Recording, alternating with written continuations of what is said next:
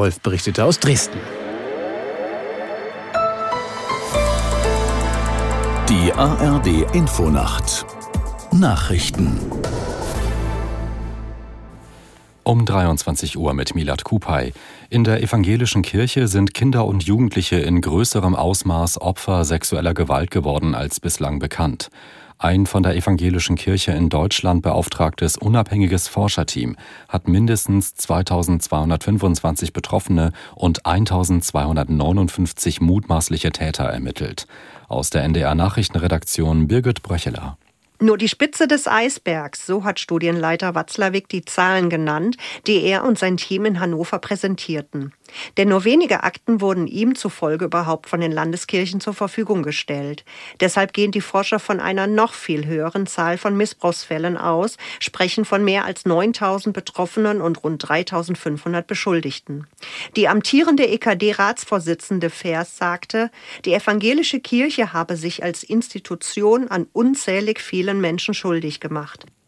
Die Türkei hat, hat, dem geplanten NATO-Beitritt von Schweden endgültig zugestimmt. Am Abend wurde bekannt, dass das entsprechende Gesetz jetzt auch formell ratifiziert wurde.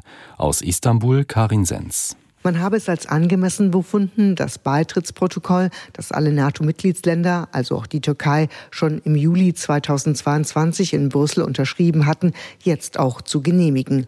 Damit geht ein Tauziehen über rund anderthalb Jahre zu Ende. In dieser Zeit hatte die Regierung in Ankara immer wieder neue Forderungen, vor allem mit Blick auf die verbotene kurdische PKK und die Gülen-Bewegung gestellt. Stockholm hatte daraufhin unter anderem seine Antiterrorgesetzgebung verschärft. In New York ist der Sicherheitsrat der Vereinten Nationen zusammengekommen, um über die Hintergründe des Absturzes einer russischen Militärmaschine zu beraten. Die Regierung in Moskau hat die Dringlichkeitssitzung beantragt. Kreml-Sprecher Peskov wiederholte den Vorwurf, dass die Ukraine das Flugzeug abgeschossen habe.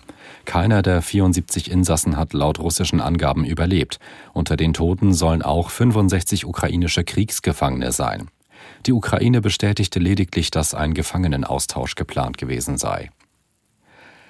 Ein Jahr nach der tödlichen Messerattacke in einem Regionalzug bei Brokstedt in Schleswig-Holstein haben Politiker und Angehörige der Opfer gedacht. Schleswig-Holsteins Ministerpräsident Günther erinnerte an den Mut der Mitreisenden, die den Täter überwältigt hätten.